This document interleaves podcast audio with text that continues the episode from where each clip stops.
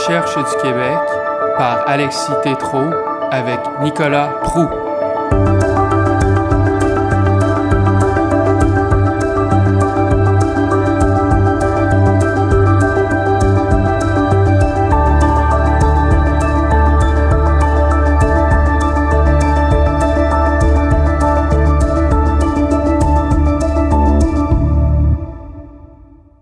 Chers auditeurs, c'est un plaisir de vous retrouver pour ce nouvel épisode de À la recherche du Québec. On parle souvent et surtout ces jours-ci de la loi 101 comme d'un texte de loi qui protège une langue ultra minoritaire en Amérique. Mon invité d'aujourd'hui voit pourtant dans la charte de la langue française autre chose que du simple droit linguistique. À vrai dire, pour Nicolas Proux, la charte n'incarne rien de moins qu'un modèle d'intégration et de vivre ensemble qui s'oppose, dans ses fondements philosophiques, au multiculturalisme canadien. C'est un plaisir de le recevoir pour en discuter. Nicolas Proux, bonjour. Bonjour, M. Tétron. Merci de m'accueillir aujourd'hui. Merci à vous. Merci d'avoir accepté mon invitation. Alors, ma première question sera une un peu plus euh, historique. Euh, vous avez étudié, si je ne me trompe pas, la loi 101 et Mhm. euh, la loi sur le multiculturalisme canadien. Absolument. Si vous voulez bien me, me dire quels sont les phénomènes historiques, politiques, démographiques qui font Mhm. en sorte que cette loi soit, que ces deux lois sont nécessaires au Canada comme au Québec? Écoutez, c'est une très vaste question, mais c'est une excellente question. Faut résumer comme euh, des décennies puis des décennies euh, d'histoire québécoise en, quelques instants. Mais euh, donc, pour ma part, comme je, en fait, comme je, je, l'ai écrit, puis comme je, l'ai trouvé justement dans, dans mes recherches et tout, au niveau de la politique linguistique du Québec en elle-même, on peut remonter à très très loin dans l'histoire du Québec. Certains vont nous même remonter ça, disons, à la conquête, puisque semble-t-il que dès le, le lendemain de la conquête, déjà, au Canada français, là, ce qui allait devenir le- le- le- les Canadiens français, déjà, on demandait, on revendiquait certains droits linguistiques. Mais, bon, restons un petit peu plus dans l'époque moderne, un peu plus euh, contemporain. Euh, pour ma part, donc, je remonte ça surtout, euh, disons, à la période de post-Deuxième Guerre mondiale. Et le phénomène, à mon humble avis, il est double. Donc, il y a d'une part le phénomène démographique. Écoutez, c'est pas un secret pour personne. Après la Deuxième Guerre mondiale, qu'est-ce qui se passe? Il y a évidemment partout en, en Occident une vague d'immigration. Bon, grosso modo, c'est quand même euh, du jamais vu, à tout le moins au Québec. Euh, on s'entend, là, on a accueilli environ 420 000 immigrants entre 1945 et 1961. Dans le Canada en général, on parle plutôt de 430 489 entre 1946 et 1950. Et à mon avis, là où le bas blesse, si on regarde les, les- les statistiques, là, on voit que deux immigrants sur trois choisissaient l'anglais comme langue d'enseignement. Au Québec, vous voulez dire. au Québec. Au Québec. Donc, euh, déjà là, on, on constate que, euh, que l'immigration est donc au service euh, de la communauté anglo-québécoise. Globalement, euh, la communauté. C'est le constat qui est fait dans les années 50-60. Ben, à, à tout le moins, avec le recul, c'est ça qu'on peut, qu'on, peut faire comme constat. Et dès lors, euh, naît, je pense, une certaine forme d'insécurité culturelle. Je, en fait, naît, ou renaît peut-être, hein, parce que certains diront que cette insécurité-là traverse l'histoire du Québec. c'est une hein, constante pas- dans notre histoire. C'est une constante, bon. Euh, à partir de là, bon, euh, écoutez, puis juste pour vous donner un, petit exemple, là, en, en 54, on a un ministre fédéral de la citoyenneté et de l'immigration, Walter Harris, qui déclare que son gouvernement a toujours pensé que l'immigration canadienne doit être composée majoritairement de Britanniques. OK? Et euh, il va lui-même admettre avoir tout fait en son pouvoir pour en rehausser le nombre. Donc, ce chiffre-là va avoir quadruplé en l'espace de, quelques années. Euh, comme je, je- au risque de me répéter, cette immigration-là, on le constate, vous savez, des fois, il y a comme des ressentis hein, dans la population. Donc, on le, on le constate, elle est au service de la communauté anglo. Euh, et donc, voilà. Donc, ça, c'est le phénomène démographique. hein. C'est euh, euh, c'est quand même assez relativement connu dans l'histoire que. comment dire que le, français, les, gens qui, qui viennent ici ne sont pas particulièrement attirés par la langue française. Au contraire, on est en Amérique, donc la, la langue du pouvoir ici, c'est l'anglais. Bon. Et à partir de là, qu'est-ce qui se passe aussi, parallèlement, en même temps, après la Deuxième Guerre mondiale? On est face, en fait, du côté otta- ottavien. Qu'est-ce qui se passe? Ottawa souhaite moderniser son État. Donc, Ottawa possède une vision très, très, très claire de où est-ce qu'il s'en va. Où est-ce qu'il s'en va, ça, c'est, euh, en fait, c'est probablement, certains vont même parler donc d'une euh, espèce de, gouvernement ottavien qui désire, sur le point de vue identitaire, si vous voulez, se distancer des États-Unis. Dans tous les cas, la manière qu'on peut euh, qualifier ça, qu'on peut décrire qu'est-ce qui se passe à Ottawa, c'est la, naissance d'un État, disons, interventionniste. Donc, Ottawa veut intervenir dans, euh, dans l'économie, dans les politiques sociales, économiques, culturelles et autres. À partir de là, Ottawa met sur pied, met en place une panoplie, un éventail de, de programmes sociaux, économiques et autres, ainsi de suite. Où est le problème là-dedans? Donc, dans une fédération, ou à tout le moins dans notre fédération, euh, le, euh, le, socle de ce pacte-là fédératif, c'est ce qu'on appelle justement le principe fédératif. On sait aujourd'hui, les historiens, les, politiciens, même les juristes, pour avoir fouillé dans les archives parlementaires, on sait que le principe fédératif était la condition sine qua non de l'adhésion du Québec dans le Canada. Pourquoi?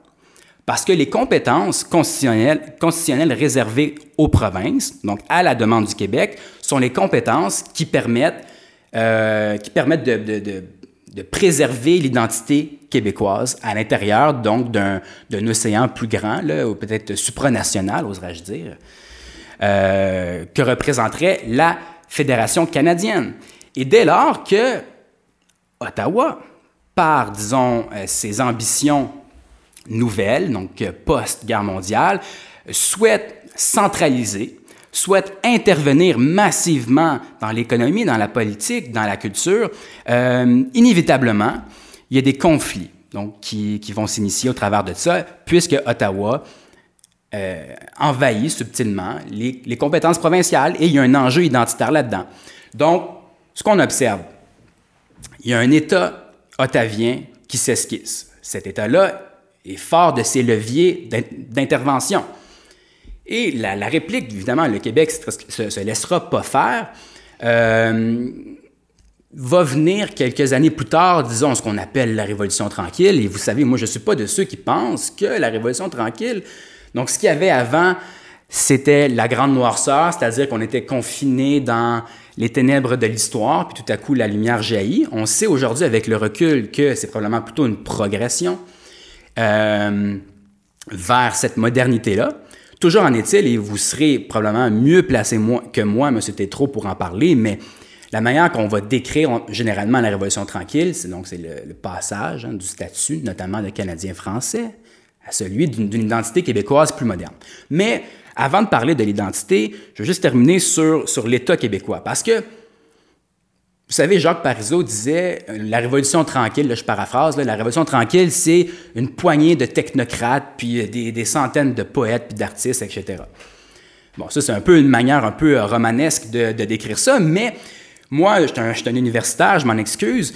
selon moi, la révolution tranquille, c'est quoi quand on regarde ça froidement? C'est le peuple québécois qui se donne un État.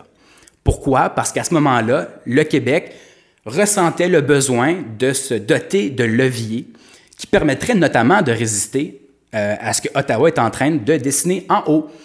Et pourquoi c'est important cette, cette joute politique-là? C'est que là, je vous explique qu'il y a deux États modernes qui se modernisent tranquillement. Qu'est-ce qui est enjoint à ça? Une, une reformulation, si je peux dire, de l'identité. Une identité québécoise, d'une part, en fait, c'est un, peu, euh, un peu éclectique dans le sens que le premier État, je pense, que ce qui a allumé la flamme, c'est vraiment Ottawa qui part euh, avec ses, grandes visées un peu socialistes, euh, un peu keynésianistes. Puis ça fait réagir le Québec. Finalement, le Québec réplique, mais au niveau identitaire, c'est d'abord l'identité québécoise qui se forme, je pense, et Ottawa va répliquer avec ces politiques identitaires un peu euh, synthétiques, c'est-à-dire ça ressemble un petit peu à un laboratoire d'université. C'est genre un peu Pierre Elliott Trudeau qui, conçoit un petit concept euh, sur un bout de papier qui s'appelle le multiculturalisme. C'est une politique. Euh, donc, à, quel point que c'est véritablement vécu de manière charnelle, cette identité canadienne-là, que va devenir le multiculturalisme? Je ne sais pas. Bref, c'est une, une politique qui est ébauchée d'une certaine manière pour damer le pion au Québec et à l'identité québécoise. Je ne sais pas si j'irais jusque-là. Ce que je peux vous dire, c'est qu'on avait besoin à Ottawa d'une identité parce que c'est pas simplement d'avoir un État. Il faut être fort d'une de, culture, d'une vision du monde, donc pas juste des, petites politiques abstraites. Mm-hmm. Puis le Québec était très, très fort du côté identitaire à cet égard-là. Comme je l'ai dit, on passe du Canadien-français au Québécois. Et là, Ottawa ressent le besoin de faire pareil et le multiculturalisme va venir faire un peu comme vous dites c'est-à-dire, ce qu'on sait concrètement, c'est que le multiculturalisme, ça, euh, ça permet, c'est rien de nouveau, c'est un peu de, nuancer, si vous voulez, les, revendications historiques du Québec, donc d'en faire une espèce de... Communauté parmi les une autres. Communauté parmi les autres, exactement. À tout moins, c'est peut-être pas ce qu'on voulait, mais c'est la conséquence concrète politique. Puis euh, voilà, donc c'est juste pour terminer, c'est l'aspect double, donc un État, deux États qui se forment, puis une identité qui vient appuyer ces, euh, ces, deux, ces deux nouveaux États-là. Et puis comment les deux lois que vous avez étudiées, ben, en fait, quelles sont ces deux lois que vous avez étudiées et mhm. comment ils, participent euh, de cette, de cette dynamique? OK.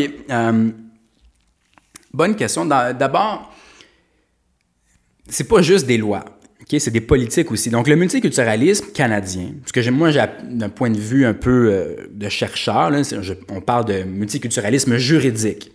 Donc, ça, ça va venir englober à la fois la loi sur le multiculturalisme canadien, qui est adoptée en 88 sous Mulroney.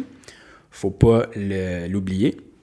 Donc, c'est pas... Euh, souvent, on, on parle de, de 82. Oui, 82, on vient constitutionnaliser en quelque sorte le multiculturalisme. C'est-à-dire qu'à l'article 27 de la Constitution de 82, on nous dit que la Constitution doit être interprétée à la lumière du principe de multiculturalisme. Moi, j'ai été comme l'un des premiers. En fait, je connais, je connais personne d'autre qui l'a fait. Ça ne veut pas dire a personne qui l'a fait, mais j'ai pas trouvé d'autres euh, chercheurs qui ont fait l'exercice. Mais j'ai été l'un des premiers ou le premier à essayer d'analyser la portée de, de l'article 27 de la Constitution, parce qu'on souvent dans le débat public, on va, on va dire, ah, le, le, mythe tourne du multiculturalisme tourne autour de 82. Mais à quel point que c'est vraiment 82 qui fait mal, comme concrètement, c'est-à-dire qu'il y a, l'intention, mais il y a aussi l'impact euh, concret dans le droit puis dans la politique. Euh, je pense que l'impact de 82 est modéré.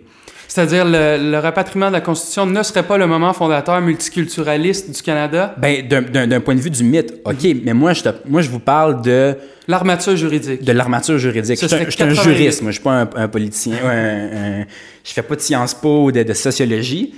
Je comprends le mythe fondateur de 82, c'est là que ça fait mal.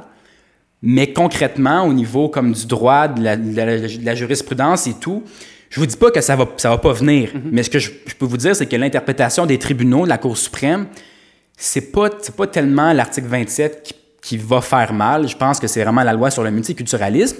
Pour... Adoptée en 88. En 88, qui est en fait une reformulation de la politique de, de 71 de Pierre Elliott Trudeau. Mhm. Par contre, là où ça devient intéressant, à mon humble avis, c'est que la loi sur le multiculturalisme canadien, que d'ailleurs, personne personne ne parle de ça. Moi, j'ai jamais entendu, euh, à la joute, j'ai jamais entendu personne parler de la loi sur le multiculturalisme, mais j'entends souvent parler de 82. C'est correct. Absolument, comme, comme je l'ai dit, c'est le mythe fondateur, mais ça existe aussi, la loi sur le multiculturalisme. Puis ce qu'on y retrouve, c'est, en tout cas, moi, je trouve que c'est quand même, quand même intense. Et là où je, je une des raisons pour laquelle je, absolument à venir aujourd'hui vous, discuter de, tout ça, c'est qu'il y a un, rapport derrière cette loi-là qui a mené, puis on, y viendra plus tard, là, on n'est pas obligé d'en parler tout de suite, mais il y a donc un, rapport d'un comité spécial fédéral euh, qui s'appelle L'égalité, ça presse, point d'exclamation. Donc, ça presse pas à peu près. Donc, dans ce, ce rapport-là, L'égalité, ça presse, euh, il, y a toute, il y a toute une vision du monde qui est, qui est euh, donc transmise, élaborée, articulée, et Vision du, monde, vision du monde. Du multiculturalisme. Dites-vous qui est euh, fondateur dans l'adoption de la loi. Ce n'est pas un rapport parmi d'autres. Exactement, parce que c'est ce, ce rapport-là qui, va, euh, qui va demander l'adoption d'une loi sur le multiculturalisme et qui va jeter les bases à la fois idéologiques et euh, techniques pour, disons, ce que, ce que la loi va contenir. OK? Donc, oui, il y a toute une espèce d'analyse, un peu comme tous les, rapports d'enquête qu'on peut trouver, là, mais il y a aussi, comme très écrit textuellement, comme adopter une loi sur le multiculturalisme qui va mettre à jour la politique de multiculturalisme de telle manière, blablabla. Bla, bla, bla, Donc, ça, c'est l'ancêtre, c'est l'âme de cette loi sur le multiculturalisme. C'est le noyau idéologique. Exactement. Et personne n'en a jamais parlé, à ma connaissance. ça a été tableté, mais encore une fois, je m'intéresse beaucoup un, pas mal à de l'empirisme d'une certaine façon. C'est-à-dire que, oui, OK, le rapport a été tabletté, on peut dire, ah, c'est pas si important que ça finalement, mais ça l'a quand, même, ça, ça, quand même mis au monde cette loi sur le multiculturalisme-là, dont les paramètres ont été écrits, rédigés à partir de ce, de, de, de, ce rapport-là, puis on, on, on rediscutera de son contenu. Ben, on peut y aller tout de suite. Euh, ah oui, bon, oui, bien sûr, bien sûr. Euh, qu'est-ce qu'on trouve dans ce rapport-là, en fait? Euh, qu'est-ce qu'on y trouve? moi, quand j'ai quand, quand lu euh, vos travaux, j'ai vraiment eu l'impression d'être à Concordia en 2021. C'est un, c'est proprement woke, comme on pourrait dire aujourd'hui. Ouais, c'est ça. C'est drôle parce que tout le long du rapport, on dirait qu'on parle de racisme systémique, admettons, là. Mais le, ça n'existait pas vraiment à l'époque. C'était un, un, peu rigolo. Mais au-delà de ça, écoutez, c'est c'est un, rapport qui, à mon humble avis, je ne sais pas si ça pourrait être rédigé de, cette façon-là aujourd'hui, dans le sens que ça manque tellement de nuances, puis c'est tellement... Euh, juste comme on rentre dans le tas, là. Puis, euh, écoutez, c'est caricatural en quelque sorte. Donc, on va... juste pour terminer, ça, c'est en, 84 que ce, ce rapport-là est, est, sorti. Égalité, ça presse. Exactement qui a été rédigé par le Comité spécial sur la participation des minorités visibles à la société canadienne. Bon, si jamais, parce que je vous dis ça, si jamais vous voulez peut-être aller fouiller euh, de vous-même. Et euh, à partir de là, bon, qu'est-ce qu'on y retrouve? Donc, d'abord, euh, le rapport va nous dire que, on, part de l'idée, là c'est une citation, c'est pas moi qui paraphrase, qu'il existe manifestement des mécanismes qui favorisent certaines races par rapport à d'autres ultimement, je vous vends le punch, c'est certaines races-là, c'est tout ce qui va tourner autour du biculturalisme et du bilinguisme canadien. Donc, quand on disait tout à l'heure que les revendications, que le multiculturalisme, ça vient un petit peu euh, effacer, si vous voulez, la, dynamique historique euh, Canada-anglais, Canada-français, qui est, qui est quand même structurante. Qu'on appelait les deux peuples fondateurs. Les deux peuples fondateurs, qui est structurant, qui, qui, qui structure notre, notre histoire à nous, au Canada, à tout le moins politique, moderne. Ce serait la source du racisme euh, du racisme, euh, comme, comme, on pourrait dire aujourd'hui, systémique du Canada. Mais je ne veux pas mettre des mots qui n'ont pas été utilisés par le rapport. Probablement qu'aujourd'hui, c'est le mot qui brûlerait les, les lèvres. Mais, euh, donc voilà. Donc, à partir de là, écoutez, là, je vais, je vais quand même passer au travers graduellement parce que je veux pas que ça paraisse que c'est, que ça soit. vous, vous, avez de la misère à y croire tellement ce que vous avez trouvé là-dedans vous choque.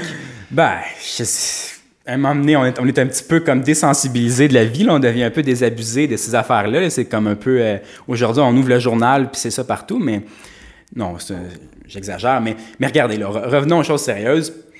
On nous dit là, dans le rapport là, que, euh, si je vous le résume, là, il faut s'émanciper comme société de la verticalité pyramidale. C'est-à-dire que toutes les formes de verticalité politique ou social ou culturel, euh, les traditions, les mœurs, blablabla, tout ce qui fait d'une société une société, qui n'est pas une société comme une, terre apatride de l'ONU à New York. Là.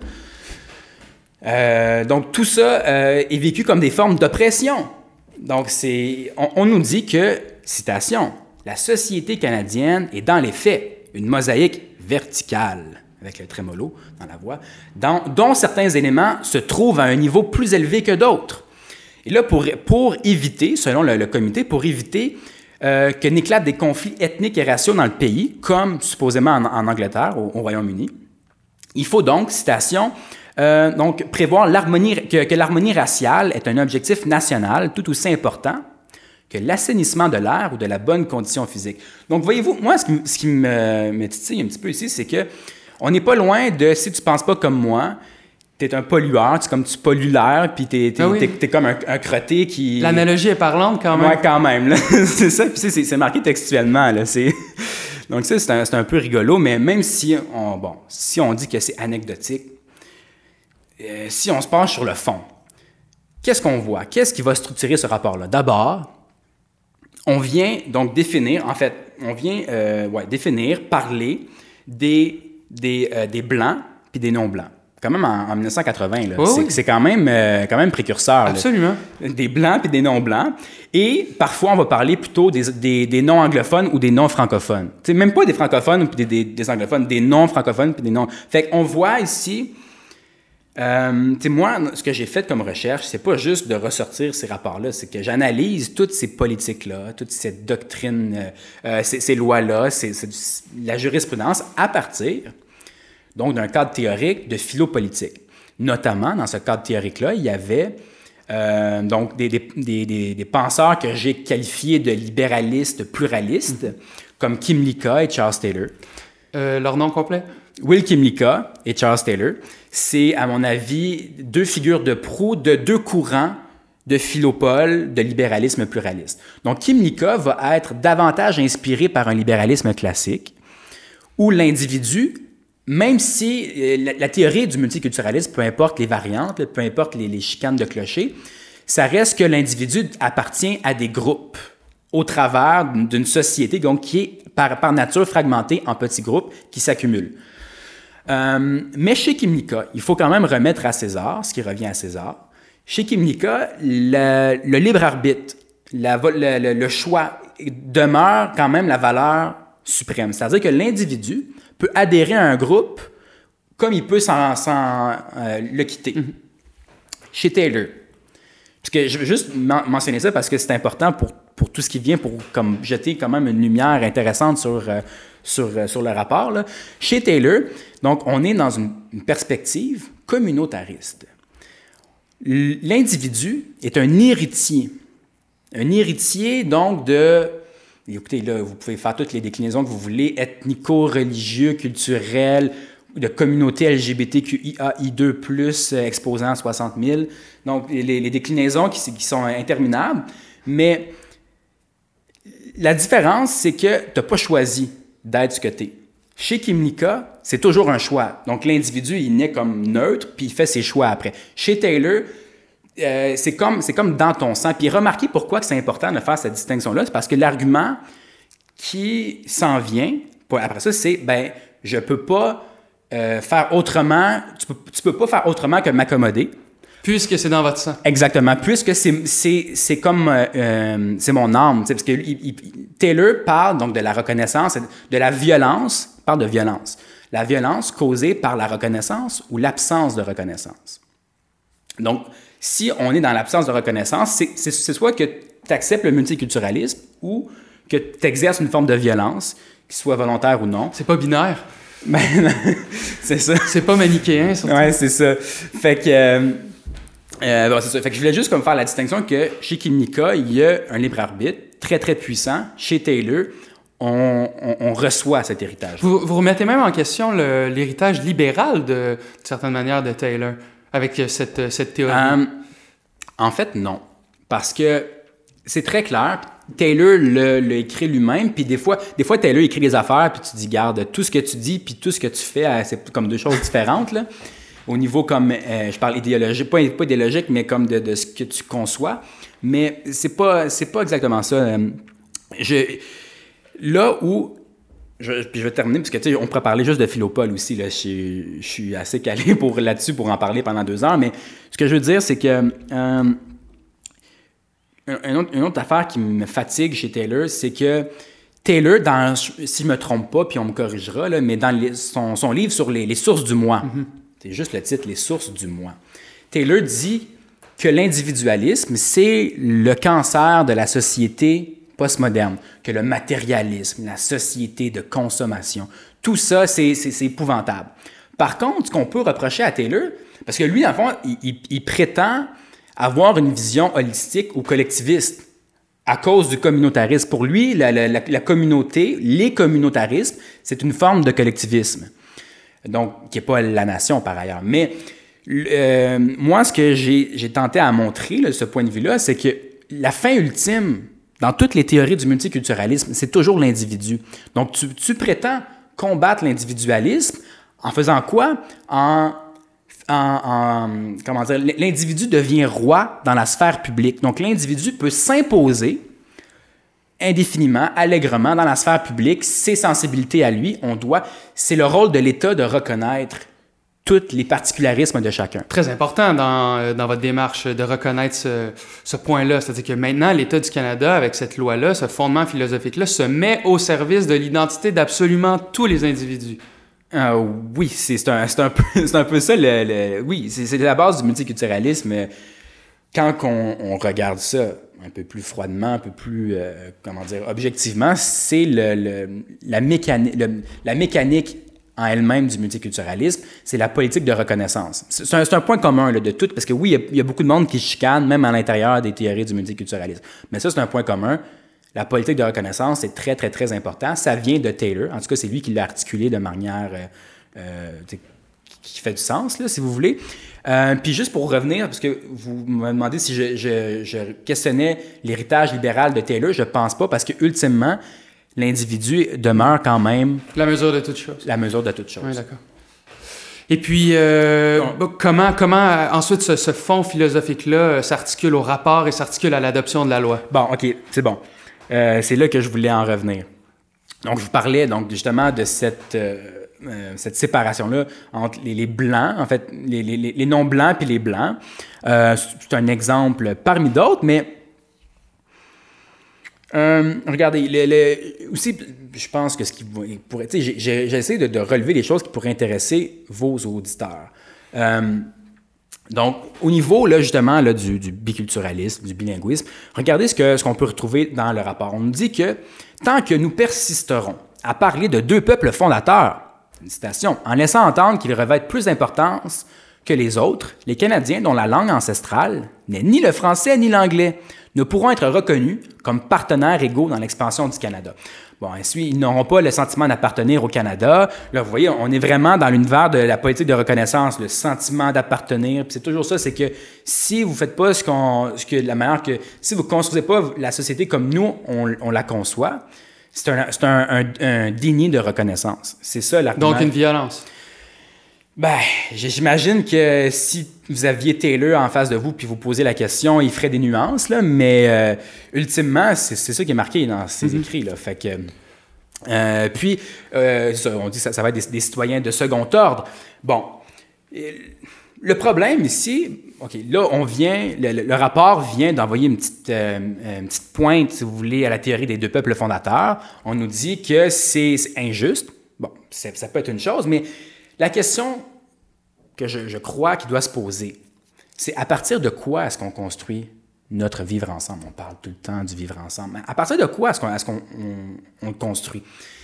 Euh, au Québec, donc avec la politique linguistique québécoise, donc qui est, euh, qui est coagulée, si vous voulez, par la loi 101 et la politique de développement culturel, qu'on appelle la convergence culturelle. Donc, je suis sûr que tout le monde connaît la, la loi 101, mais je vous invite fortement à aller jeter un œil à la politique de développement culturel, Adopté un an plus tard. un an plus tard, en 78, qui a été rédigé, pas par des deux de pique, par Fernand Dumont et par, euh, et par Guy Rocher. Camille Lorrain aussi, là. Euh, mais euh, donc, c'est un peu une consécration de- de- d'années de, débats de notre société québécoise qui est, euh, donc, est synthétisée dans cette, dans cette politique de développement culturel-là. Et c'est pour ça que moi, j'ai étudié ça. Donc, moi, je pense pas avoir étudié le droit linguistique littéralement. J'avais un objet d'étude qui touchait à du droit linguistique, mais je ne suis pas un expert en droit linguistique. Sais, y a- il y a- vous pourriez inviter bien des gens avant moi pour vous parler des, des interprétations de la Cour suprême dans, euh, dans Blakey puis dans whatever. Ouais, vous avez interprété les, les racines philosophiques, au fond. Exactement, exactement. Et à cet égard-là, euh, la convergence culturelle, c'est quoi? Donc, le multiculturalisme, on sait tous c'est quoi. On- de toute façon, j'en ai dressé un portrait rapide. La convergence culturelle qui est trop souvent oubliée, malheureusement, euh, qui, est, par ailleurs l'âme de la loi 101. La loi 101, c'est pas, pas des, des, des, des dispositions sur une feuille de papier, c'est une vision du monde, une vision du vivre ensemble. Et là-dedans, on nous dit que, donc, il existe, il existe au Québec un noyau auquel doit orbiter euh, donc, tous les citoyens, tous les individus. Euh, donc, ce noyau-là est constitué, peut-être principalement, justement, de cet héritage français-là. Vous savez, on est le. Je ne sais pas si c'est péjoratif de formuler ça comme ça, mais on est ce qui reste de la belle expérience, la belle épopée euh, de l'Amérique française. Et euh, ça ça, marque notre psyché à nous depuis des siècles, des générations et des, générations. Quand je vous parlais de l'insécurité culturelle, c'est quelque chose qui est transmis, ça, de génération en génération, à tout le moins, euh, jusqu'à avant la mondialisation, à mon humble avis, mais en tout cas. Et donc ça, c'est le, le, noyau qui est constitué pas d'une langue française désincarnée, parce que là, euh, on pourrait aussi parler d'interculturalisme, mais moi, ma critique de l'interculturalisme, c'est que oui, on parle de la langue française, mais c'est une langue française. Outil de communication. Outil de communication. Alors Exactement. Que, alors que l'articulation, euh, loi 101, politique de convergence culturelle, fonde non pas une loi avec euh, avec le français comme outil de communication, mais un véritable, euh, comment dire, vivre ensemble pour utiliser le mot. Hein. C'est une, euh, une société ancrée dans l'histoire. Une société qui embrasse qui elle est, d'un point de vue culturel, identitaire. Vous pouvez utiliser tous les, les champs lexicaux que vous voulez, mais euh, c'est euh, pas pas l'outil de communication exactement comme vous l'avez dit. À partir de là, juste pour terminer sur la convergence culturelle, parce que la, la critique qu'on va faire à ces genres de, de, de euh, de, modèle-là, c'est que c'est assimilateur. Ce qui est complètement faux à mon humble avis. La convergence culturelle, de la même manière que le républicanisme, du point de vue de, de philo-politique, euh, parce que moi, j'ai analysé le républicanisme versus le libéralisme pluraliste, puis je porte ce regard de ces philosophies-là sur tout ce que j'ai énuméré depuis tout à l'heure. C'est-à-dire la loi 101 d'un côté et, la loi sur le multiculturalisme canadien de l'autre. La loi sur le multiculturalisme, l'article 27 de, la, de, 82, puis la politique de, 60, de 71 de, de Pierre Elliott Trudeau, et la loi 101 et la politique de développement culturel, ainsi que les archives parlementaires de toutes ces lois-là. Donc, euh, je suis allé voir c'est quoi l'intention du constituant, l'intention du législateur, etc. Bon, ceci étant dit, euh, où est-ce que j'en étais avec ça? Euh, la loi 101 comme, euh, comme oui, euh, politique de... OK, c'est ça. Je voulais, juste terminer là-dessus sur le, la critique qui est apportée ou accolée euh, à tous les modèles qui s'inspirent d'un certain universalisme. On nous dit que ça, ça, ça, ça, souhaite effacer la différence, ce qui est complètement faux. Donc, dans la politique de convergence culturelle, les, les particularismes, on pourrait parler d'individus si vous voulez, peu importe, donc sont, sont invités à venir bonifié. Donc, il y a une plus-value qui est recherchée au travers de cette convergence culturelle. C'est pour ça qu'on parle de convergence. C'est pas une assimilation culturelle, c'est une convergence. Ceci étant dit, c'est qu'on fait la distinction. Je pense l'avoir assez clairement démontré dans ma recherche. Il y a des affaires qu'on peut critiquer, mais il y a des affaires que je suis comme pas mal plus sûr de ma shot dans, dans ce que j'ai fait. Puis ça, je peux vous dire que la, la, la, politique de la convergence culturelle et tout ça, la loi 101, il y a une méthode là-dedans, dans la, conception du monde. Donc, il y a une sphère publique puis une sphère privée. Dans la sphère privée, les particularismes peuvent s'exprimer librement. C'est pas ni vraiment à l'État de s'occuper de ça. Tu peux parler autant de langues que tu veux chez vous, blablabla. Dans la sphère publique, pour parvenir à générer du commun, parce que les êtres humains sont par nature, les individus sont par, nature inégaux entre eux. Donc c'est injuste, c'est source de tension. Pourquoi lui, il y a ça, moi, j'ai pas ça? Pourquoi? Bon. Les êtres humains sont par nature inégaux entre eux et à partir de là, pour générer du commun, il faut parvenir à entamer un dialogue euh, démocratique. Donc, la, sphère publique, le rôle de la sphère publique, c'est pas juste un concept abstrait. Concrètement, ça part, ça peut être les, institutions, littéralement, comme euh, tu vas en commission parlementaire puis tu, dis ton opinion. C'est pas tout le monde qui fait ça, mais c'est déjà quand même beaucoup. Le débat public, ça va jusqu'à les deux voisins sur leur, sur leur perron qui parlent du vaccin, puis, euh, c'est... Un commun. un, un commun, puis la démocratie, il faut être capable de se reconnaître minimalement dans l'autre pour parvenir à euh, établir une démocratie, un, espace, euh, un, espace commun, de vivre ensemble. Et donc, à partir de là, il faut partager un minimum de valeurs, un minimum euh, d'histoire, un minimum, parce que sinon, il n'y a, pas de solidarité. Comment est-ce qu'on peut bâtir nation, avoir à cœur le bien commun, parce que dans la, philosophie républicaine, il y a le thème qui revient du bien commun, si on pousse uniquement au travers de nos communautés, nos intérêts, parce que la, communauté, puis ça, le, les, les penseurs du multiculturalisme sont d'accord avec ça, l'idée d'une communauté, c'est que la communauté rend l'individu plus fort, hein? l'union fait la force, et c'est au travers des communautés que les individus vont réclamer des droits, vont réclamer, vont aller euh, exiger, euh, revendiquer, et euh, donc leurs intérêts sont euh, demandés au travers de, le, de, de, leur communautarisme. Mais pour les, pour les multiculturalistes, cette communauté-là n'est jamais la nation. Mais c'est ça, c'est ça que je vous dis, c'est que ça passe au travers d'une superposition de groupes culturels, ethniques, religieux, etc.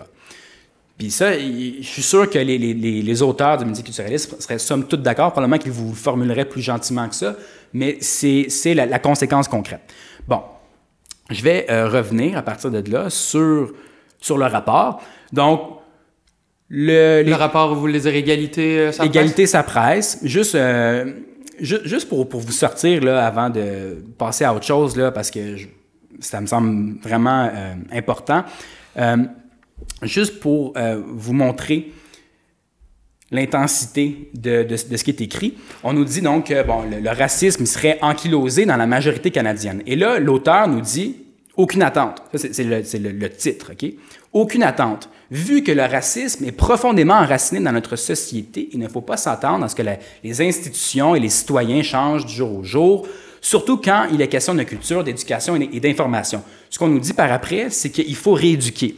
Donc, on, on, on fait des, des, propositions concrètes d'aller, par exemple, chez les scouts, puis donc euh, d'instaurer des, des, espèces, un climat de, de multiculturalisme, donc de, euh, une espèce d'enseignement. Partout où sont les jeunes, c'est comme la base, il va falloir prendre nos jeunes, puis leur présenter le paradigme du multiculturalisme, les paramètres de tout ça, pour qu'ils puissent évidemment les assimiler, puis les, les reproduire dans la société. Euh, et on nous dit que donc le racisme a été importé par les premiers colons français, que le racisme a toujours été citation, le racisme a toujours été un problème dans la vie canadienne, au moins depuis la, la venue des premiers Européens au pays. Donc, dans cette vision un peu du bon sauvage, on comprend qu'avant l'arrivée de l'homme blanc, je dirais, l'homme était pur euh, en Amérique, puis c'est l'homme blanc qui l'a... Pour reprendre par ailleurs l'homme blanc puis les, les non-blancs, c'est le, les, les, mots du rapport. Donc, euh, euh, puis, juste peut-être un, un, petit dernier, là, c'est ça on nous dit, citation encore une fois, que le comité reconnaît que pour favoriser l'harmonie entre les races, il faut aider les groupes minoritaires à se consolider, à renforcer leur sentiment d'appartenance à une ethnie et à s'affirmer davantage lorsque vient le temps de défendre leurs intérêts et d'exprimer la richesse de leur culture. Donc tout ça, c'est absolument, absolument, ça s'inscrit dans le paradigme du communautarisme. Euh, et ça, dans... rentre en, ça rentre en collision avec la loi québécoise, la loi 101 et la politique de convergence. Ben absolument, parce que le socle de la convergence, c'est la nation. Ici, on voit que, que c'est la communauté et par ailleurs, on va nous dire, juste un, un, dernier exemple, qu'il va falloir comme financer des espèces de systèmes euh, euh, parallèles à la, à la, société, comme par exemple les, les téléphones tel jeune pour les, les, les ados qui ne filent pas. Donc, ça prendrait des lignes téléphoniques pour les Haïtiens. Euh, entre telle heure et telle heure, parce que supposément que la couleur de la peau est vraiment est, est comme importante au téléphone dans le... Ça, vous ne l'inventez pas, là? Non, non, c'est une recommandation du rapport. D'accord? Et puis ça, c'est fondateur de la loi de 88. Euh, exact. Qui, euh, qui, ah, d'accord. Puis il y, en a, il y en a plein d'autres. J'ai goût de continuer, mais écoutez, j'imagine qu'on n'a pas le temps, là, mais euh, c'est, au, au, minimum, c'est relativement drôle, c'est tristement drôle. Oui, c'est tristement drôle, mais dites-nous peut-être... Euh, dites-nous maintenant comment ça s'oppose à la vision républicaine québécoise.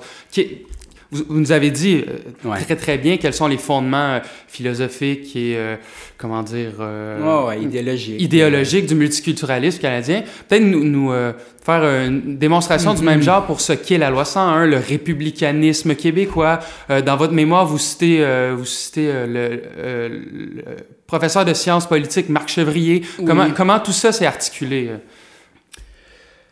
euh? Donc, sais, le- le- moi, moi, la, la- la seule nuance que je vais faire par rapport à ce que vous venez de, de dire, moi, je dis pas que la loi 101 puis que le- la convergence culturelle, c'est du républicanisme.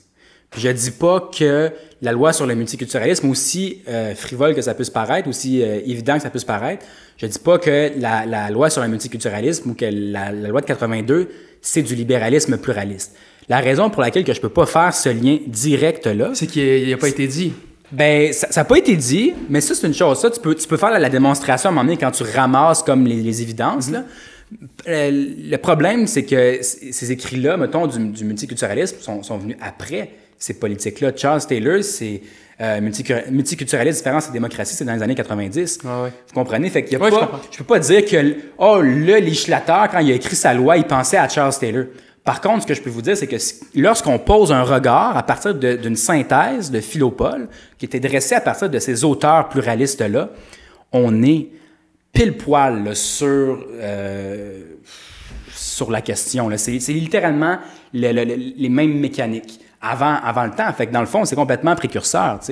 Euh, donc, je vais juste apporter cette nuance-là. Je peux pas dire. Puis le républicanisme, je pense que euh, ce lien-là est plus évident. C'est-à-dire que, vous me demandez des, exemples et tout, euh, tu sais, euh, il y a une volonté dans cette convergence, dans cette politique de développement culturel-là de 78 et dans la loi de 77, la, loi 101, la Charte de la langue française, de renouer, je, je crois, avec une certaine conception, euh, euh, avec un- une, certaine conception française, si vous voulez, du monde.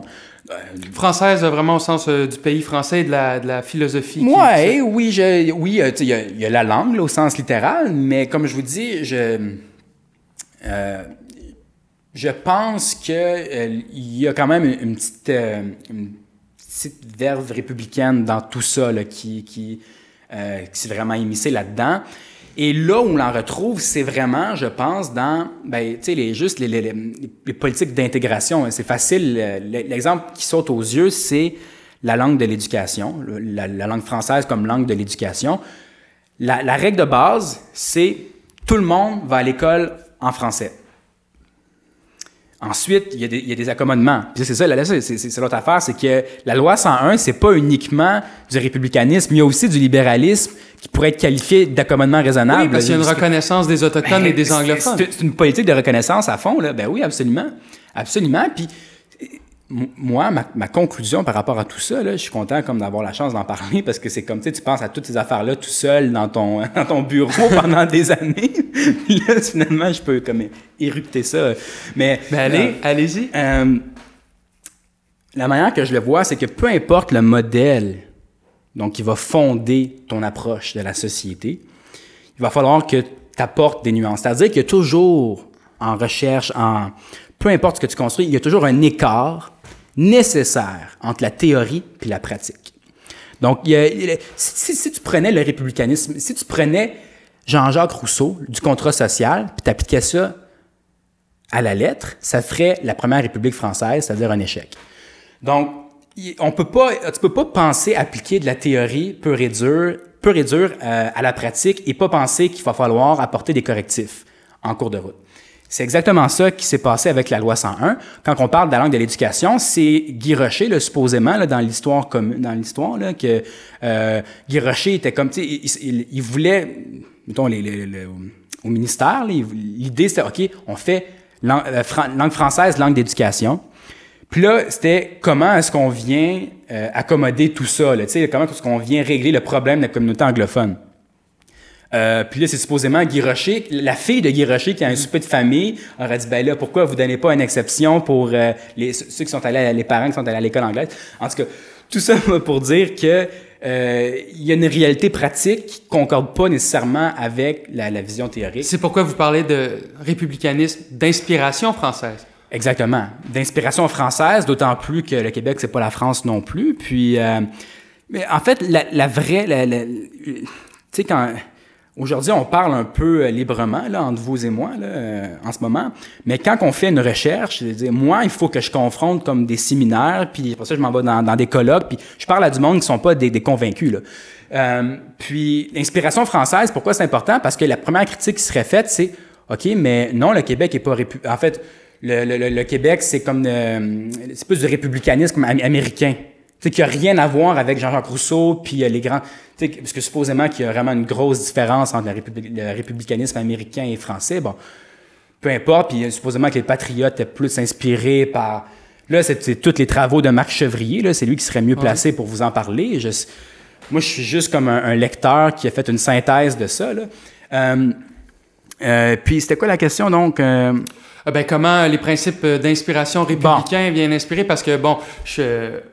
là, vous dites que quand vous présentez ça dans des colloques, on vous euh, rétorque souvent que c'est du républic- républicanisme américain. Et pourtant, vous, vous in- vous, vous inspirez de, des travaux de Dominique Schnapper, qui est une euh, sociologue euh, française et qui a une conception française. Ouais. du républicanisme. Ouais, mais ce qui est intéressant avec Schnapper, c'est qu'à mon humble avis, puis je veux dire, on peut penser qu'il y en a des meilleurs, que, des, des- des meilleurs représentants, des meilleures figures de proue, mais à mon humble avis, c'est qu'elle fait comme sa, sa pensée. D'abord, OK, je commence par là. Dominique Schnapper a passé comme beaucoup d'années de sa vie à répliquer à Will Kimlicka puis à Charles Taylor. Fait que c'est comme pertinent d'un point de vue de recherche. C'est souvent comme dans ses livres, c'est littéralement comme une réplique au multiculturalisme de Kimlicka. Fait que, euh, comme je vous dis, c'est que c'est pas juste comme, c'est pas un essai politique que j'ai fait. Là. À un moment donné, ça prend comme la méthode. Puis ça, c'est comme logique. Tu parles de Kimlicka puis tu vas aller du côté du républicanisme, Schnapper, ça, va, ça coule un peu de soi. Bon. Euh, mais c'est que Schnapper fait une très belle synthèse de plusieurs, plusieurs auteurs euh, classiques du républicanisme. Parce que le républicanisme, c'est millénaire. C'est ça qui a fondé, jusqu'à un certain point, l'Occident d'un point de vue intellectuel. Donc, ça, ça remonte, tu sais, À Rome? à, à Rome, chez les Grecs. Chez les Grecs, bien sûr. Donc, euh, euh, on, on peut, tu sais, puis à un moment donné, c'est pourquoi, mettons, choisir, je sais pas, moi, Aristote plus que... Mais avec Schnapper, on est comme dans la modernité, puis on a une synthèse de tout ça. Donc ça, ça, ça, ça me paraît pertinent. À partir de là, euh, c'est sûr qu'il y, a- des écarts. Tu peux pas importer la France au Québec. C'est pour ça qu'on parle d'inspiration française. Bon, si on revient à la ligne directrice de votre question, euh, je pense que le, le plus grand exemple, c'est la langue d'éducation. L'idée derrière ça, c'est il y a une intégration. Parce que qu'est-ce qui passe par l'éducation? Pourquoi l'éducation, c'est si important que ça d'un point de vue de notre identité collective? Il y a, au travers de l'éducation, il y a euh, une, trans- une transmission du monde, de- la manière de, de voir le monde, d'approcher notre histoire, notre société. Et je dire, ça a été euh, abordé plusieurs fois là, par euh, des, historiens, toutes, sortes de, même des journalistes, que par exemple, si on prend même un exemple concret, une, question comme la crise de la conscription n'est pas abordée dans un cours d'histoire de la même manière au Québec qu'au Canada anglais. C'est pas présenté de la même, façon, puis on va, réagir différemment dans les, classes, tu sais, à, la manière de, de présenter ça, puis donc on est comme solidaire un petit peu de, de notre version, mais euh, donc, ça, l'éducation, c'est, c'est névralgique. C'est un, c'est un point primordial parce qu'on on transmet l'héritage. Et donc, le fait de dire, d'utiliser une certaine coercition, il faut quand même être honnête. Il y a, il y a une- on- on- à quel point qu'il y a une absence de, comme une perte de liberté? Mais il y en a une. Il y en, il y en a une, c'est Mais certain c'est au profit du commun. au profit du commun. Euh, et ça, ça, ça va tout à fait dans une perspective républicaine. Pourquoi? Le républicanisme est fondé, quant à lui, sur l'idée, bon, d'abord, je l'ai dit tout à l'heure, la distinction entre la sphère publique puis la sphère privée. Mais il y a un processus où on passe de la sphère privée à la sphère publique. Ce processus-là s'appelle l'universalisme ou l'abstraction. C'est-à-dire que je dois faire au moins partiellement, je ne dis pas complètement, je dis au moins partiellement abstraction de mes sensibilités personnelles, de mes particularismes, pour être capable de devenir un citoyen. Je passe d'un individu à un État de citoyen. Et c'est en tant que citoyen que j'interviens dans la sphère publique, dans la cité, dans l'agora et non pas en tant que, que revendicateur, revanchard, peu importe. Membre d'une communauté Membre à travers communauté. laquelle je parlerai. Exactement. C'est ça la, trame narrative, c'est pour ça que les deux philosophies s'opposent. Et la réplique du multiculturalisme, toutes les théories culturalistes en général, que ce soit l'interculturalisme, le multiculturalisme, c'est que ça, c'est une forme d'assimilation. Mais l'intégration, sans parler d'assimilation, je préfère parler d'intégration, demande une part d'abstraction. Tu peux pas arriver avec ton, ton, ton bagage complet. Quand, tu voyages, tu voyages pas avec ta maison. Tu voyages avec une petite valise ou je sais pas. Puis, il y a une partie que tu conserves, qu'on t'enlèvera jamais, ça fait partie de toi, mais il y a une partie que on doit, euh, euh, on doit mettre en commun. Et je pense que le, le français langue d'éducation, la logique derrière ça, puis là, écoutez, j'ai pas ressorti pour les fins d'aujourd'hui, mais si vous allez lire mon mémoire, que je vais sûrement transformer en, en livre bientôt, là, vous allez voir plein de citations des archives parlementaires, des gens qui ont travaillé sur ces lois-là, puis euh, on, voit qu'il y a une volonté de mettre en place un bien commun. Vous savez, pas, juste une nation, c'est une nation qui est... Euh, parce que le républicanisme, c'est un peu, c'est un petit peu le nationalisme accouplé avec la démocratie. Donc, il y a, cette euh, volonté-là, cette envie-là de, euh, de vivre une, vie démocratique ensemble. Puis, euh, ça l'exige, je pense, en tout cas les républicains le croient, euh, ça, l'exige de, euh, de faire abstraction de certains particularismes qui sont source de tension par définition, particulièrement lorsqu'on parle de tout ce qui est ethnico-religieux, parce que la question que les républicains posent aux culturalistes, c'est à, qui au nom de, quel principe philosophique reconnaître des droits aux uns et non pas aux autres? Au nom de quelle logique, euh, pourquoi va-t-on favoriser tel groupe plutôt qu'un autre? Cette logique-là a pour fin ultime d'abord l'individu et euh, la fragmentation de la société, alors même que nous vivons dans une société mondialisée, postmoderne, appelez ça comme vous voulez, où le lien politique tend de plus en plus à s'affaiblir avec la logique marchande, avec la, la, logique économique. Donc tout ça tend à affaiblir le lien politique. Le républicanisme, quant à lui, cherche à penser le lien politique, ce qui peut nous faire fonctionner ensemble comme communauté de citoyens. Donc voilà.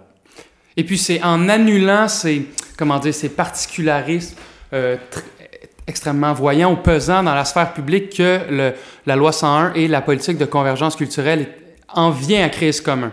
Je pense pas qu'elle les annule. Je pense qu'elle exige un... Elle l'était l'instant de, de l'exercice public. Ben, écoutez, elle exige l'instant d'un moment qu'on pense à autre chose qu'à à, à, ton à ce que mettons ce que Charles Taylor appellerait l'identité tripartite puis la reconnaissance puis tout ça. Donc c'est pas le rôle de l'État de, de, te valider parce que chez Taylor c'est le rôle de l'État de valider pour que tu puisses exister. Si les autres ne, ne te valident pas dans, ta recherche de reconnaissance, c'est là qu'on tombe dans la violence. Donc c'est pas le rôle de l'État dans une perspective républicaine de faire ça. Le rôle de l'État c'est de mettre en place ce qu'on a besoin pour se parler okay, pour vivre ensemble. Et ça, ça exige, ça exige de, se reconnaître, que ce soit au sens littéral du terme physique, si on peut pas se voir la, face, il y a juste des yeux qui paraissent. C'est, vous comprenez que la, la, démocratie, c'est plus que ça. On peut pas être solidaire euh, comme une communauté de citoyens de, cette manière-là. Puis, la convergence culturelle n'efface pas les particularismes. Elle invite les particularismes, les individus, à apporter leur plus-value. En échange de quoi? Parce qu'il faut, pas, il, faut pas voir ça uniquement de manière unilatérale. Le, Québec moderne, on parle, j'ai parlé tout à l'heure du passage de Canadiens français à Québécois. Le Québec, le, Québécois, l'identité québécoise contemporaine, c'est pas, c'est pourquoi est-ce qu'on passe du Canadien français, entre autres, au, à l'identité québécoise moderne? C'est qu'il y a aussi un, une ouverture sur les autres qui vient avec ça. C'est, plus un statut ethnique. Donc, euh, la convergence culturelle vient... C'est un apport aussi pour ces individus-là. C'est pas vrai que les, les particularismes perdent au change. Tu, tu, tu viens, au terme de cela, euh, appartenir à une communauté, à, une nation qui a une histoire aussi qui est riche. Donc, c'est tu gagnes au change. Puis il y a, des grands auteurs québécois que tu mérites de, de, connaître puis de lire. Donc, c'est pas, c'est pas une violence, comprenez-vous, c'est un partage qui se fait au terme de cela. Ceci étant dit, il y a des règles de base qui sont établies à l'avance. Ces règles-là, c'est comme notamment le français ancré dans une culture commune, dans, dans une histoire, euh, le français langue de contact de cette démocratie-là. Voilà, qui n'est pas une démocratie désincarnée. Parce que la, critique, là, j'ai parlé de la critique des pluralistes, mais la critique des, conservateurs, c'est du républicanisme, c'est-à-dire que tout ça est, est, conceptuel et désincarné. Ce à quoi je répliquerais oui et non. C'est-à-dire qu'on a parfois besoin de prendre du recul par rapport à un objet de recherche pour pouvoir le comprendre et l'analyser. Et lorsqu'on revient dans le concret, comme je dis, on peut s'adapter aux traditions, aux mœurs, blablabla, au, à la réalité concrète. Et non, je pense pas que c'est juste conceptuel. La démocratie, ça se vit au travers des institutions, ça se vit au travers du débat public. Donc, toutes sortes de, plateformes qu'on pourrait énumérer. Puis, euh, c'est pas désincarné, c'est juste de la théorie qui est, qui, qui, qui est un outil c'est comme ça que je le vois, c'est un outil qui nous permet de construire une, un fondement, un socle, puis après ça, on, on, on adapte. Voilà. Et puis, euh, dans votre... Bon, vous, vous, avez quand même fait euh, ce, ce, mémoire-là dans une faculté de droit, si, euh, si je ne me trompe pas. Exactement. vous avez tout un chapitre qui est dédié à comment la loi 101 est interprétée, non pas à la lumière de ses principes et là, apporter tous les nuances que vous voulez d'inspiration républicaine française, mais bien à la lumière euh, du multiculturalisme canadien. Est-ce que, est-ce que j'ai bien compris?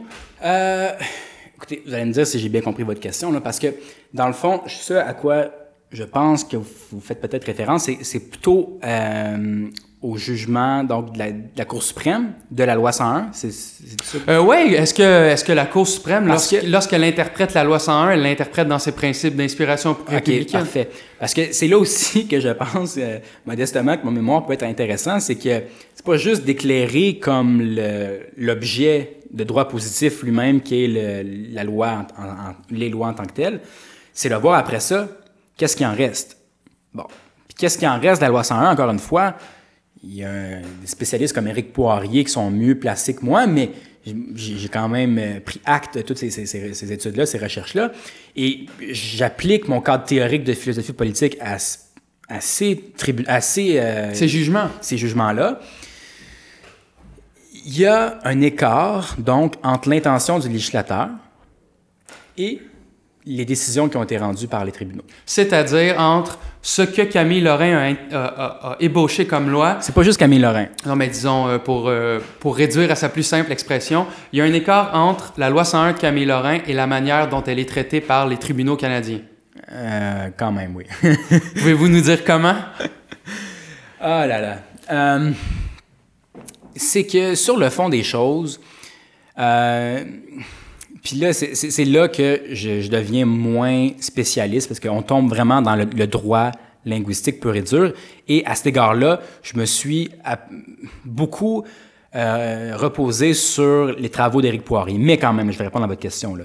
Euh, c'est juste que j'ai peur de faire comme des erreurs techniques de de droit linguistique, mais... Allez-y avec le principe général. Les principes, nous ne sommes pas en juriste. Oui, c'est correct. Les principes généraux, euh, évidemment, c'est qu'il y, a une intention, donc, à tout le moins, ce, que moi je qualifierais d'une intention universaliste. Il y a une volonté de mettre en place une sphère publique qui serait, euh, donc, euh, dont, le, centre de gravité serait la, la, langue française ancrée dans une réalité historique.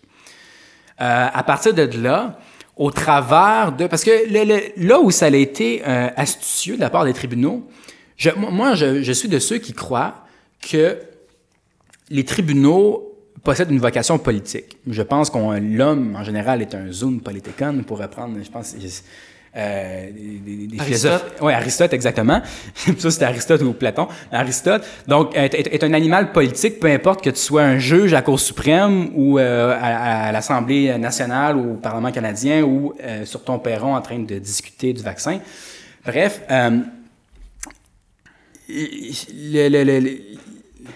la ruse, si vous voulez, l'habilité qui, découle de ça, c'est que, imaginez si les tribunaux avaient invalidé la loi 101. Parce que la loi 101, encore une fois, là, je ne veux pas être trop audacieux dans mes affirmations, mais c'était pas très. Ça, le moins qu'on peut dire, c'est que ça ne fitait pas bien dans le décor juridique canadien. Déjà à l'époque, déjà en 77? Ah, ben, quand même, oui. Mais, mais les, ça dépend. Quand, quand, la loi 101 a été déposée, je sais que le lendemain matin, il y avait déjà... Euh, une contestation. Exactement, une contestation, mais c'est que ça, s'est fait au travers des années. Puis quand 82 est arrivé, quand la, nouvelle constitution est arrivée, il y a, il y a beaucoup, ça c'est souvent quelque chose qui est euh, élagué, là, qui est oublié, mais il y a beaucoup de dispositions dans la constitution qui, ont, qui étaient là juste pour euh, venir mettre des bâtons dans les roues. Puis de la loi 101, je, je crois, là, je, en tout cas, c'est mon interprétation de, de, de ces lois-là. Puis... Euh, donc, il y, a des décisions qui sont venues par après, là aussi. Là. Fait que, euh, mais c'est ça. Donc, qu'est-ce que je voulais dire? Donc, il y a, y, a, un écart entre ce qui avait été prévu puis ce qui a, ce qui a été interprété, notamment, je veux dire, euh, tu sais, les histoires de, de Close Canada, là, c'est-à-dire... Euh, qui a le droit d'aller à l'école en Ouais, les, les, écoles passerelles, tout ça. Fait que c'est, on a réussi à invalider la loi 101 sans l'invalider. Et c'est-à-dire que à plusieurs égards, son fondement, son plutôt son ce que moi j'appelle souvent, j'écris souvent le mot essence dans, mon, dans, mon, dans, mon, dans, mon, mémoire de maîtrise, comme l'essence de la loi 101, l'âme a été grosso modo assez vidée à plusieurs égards. Euh, elle a été multiculturalisée? elle, elle a été libéralisée. Libéralisée. Elle a été libéralisée moi, ma conclusion, c'est que l'interprétation des tribunaux de la loi 101 est vraiment proche d'un libéralisme. Si, avais à mettre, si vous aviez à, coller comme une étiquette, ça serait comme plus Kimika.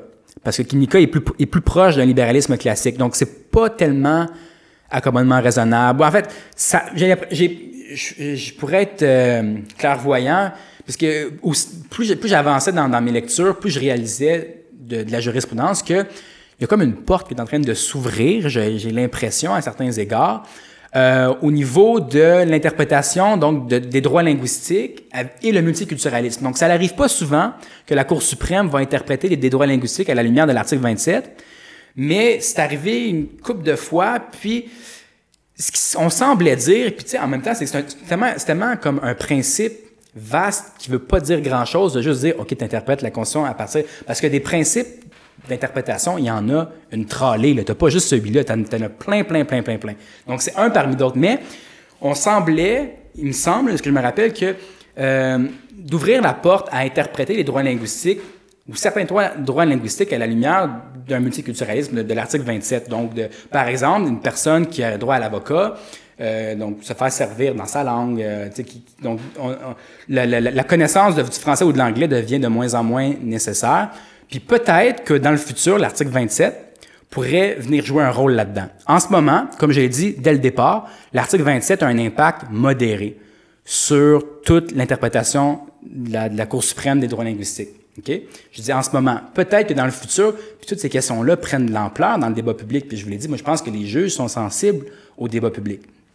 Donc, euh, je serais pas surpris. En gros, c'est ça ma conclusion, c'est que je serais pas surpris de voir cette interprétation-là des tribunaux aller vers le sens d'un multiculturalisme. Pour la loi 101, c'est essentiellement que ça, a été libéralisé. Euh, euh, la, je ne veux pas être trop technique, mais comme en droit linguistique, tu as le principe de territorialité, le principe donc aussi. Euh, C'est-à-dire qu'une langue a droit de citer sur un territoire et non pas à, cause de ses locuteurs. Exactement. Puis là, c'est ça, c'est le, principe que c'est comme chaque locuteur possède ses droits, qui est une logique vraiment individualiste. libérale. Ouais, libérale. Puis c'est un peu, un peu plus ça qu'on retrouve dans l'interprétation de la loi 101, si je peux dire. Là. Donc, il n'y a pas littéralement il n'y a, pas beaucoup de multiculturalisme là, comme vraiment sévère là, au travers de cette jurisprudence-là. Mais pour le futur, je ne sais pas. C'est juste ce que je voulais dire. D'accord. Et ma dernière question, euh, je, vous pose ma dernière question qui est euh, aussi euh, une idée soulevée dans les dernières pages de votre mémoire. Vous dites, au fond, moi j'ai interprété la, la, la, loi 101 à la lumière d'un républicanisme d'inspiration française, mais peut-être que notre angle mort idéologique serait celui du conservatisme. C'est-à-dire que peut-être que la loi 101 aurait un essence, pour, euh, pour prendre vos propres mots, un essence conservateur. Est-ce que je résume bien? Ben, qu'entendez-vous par là? Vous allez être déçu parce que j'ai aussi dit qu'il y a peut-être qu'il y a une essence marxiste aussi. Ah, allez-y, oui. Mais c'était juste pour ouvrir la porte que je, je disais, je dis pas que la loi 101, hey, c'est canné dans, dans le béton que c'est du républicanisme, puis que le, le, le multiculturalisme juridique canadien, c'est canné que c'est Kimika puis Taylor. Donc, faut les, et moi, moi, je serais juste comme intéressé de voir d'autres personnes faire une, recherche similaire à la mienne, avec comme juste quelque chose d'un peu différent, d'autres d'autres philo, d'autres philopoles. Euh, dont, le, dont le conservatisme. Dont le conservatisme. Pourquoi? À quoi est-ce que je pensais à ce moment-là? Euh, c'est que il me semble que dans... c'est complètement instinctif ce que je vous dis là. J'ai pas fait la recherche. Il me semble que dans le conservatisme, il y a une logique de conservation. Donc, je, peux tout à fait voir que dans une politique donc de loi 101 qui cherche à préserver un héritage, donc qui est pas justement, comme on l'a dit tout à l'heure, un outil de communication. Ça, ça c'est évident. Ça, je pense que je l'ai quand même assez bien montré. La vision de la langue dans la, politique québécoise de l'intégration ou de linguistique, comme vous voulez. Moi, je pense que c'est plus qu'une politique linguistique. Euh, donc, du vivre ensemble. Je pense que la langue est, pas déliée de, tout ce qui est venu avant. Et je pense que ça, c'est quelque chose qui parle au conservatisme. La seule chose, je dois vous dire que c'est plus... Euh, ça serait plus, je sais pas, comme, un, essai un peu... Euh, de, laboratoire que autre chose, là, parce que honnêtement, là, au niveau de la loi 101 puis républicanisme, hmm, c'est pas mal un, match. Là. C'est, c'est pas un match absolu, comme je peux pas dire c'est exactement tel penseur qui a influencé, mais quand on voit la vision du bien commun que porte la loi 101, la vision de la démocratie que porte la loi 101, qui est la nation avec justement le dialogue, euh, le, dialogue public, tout ça.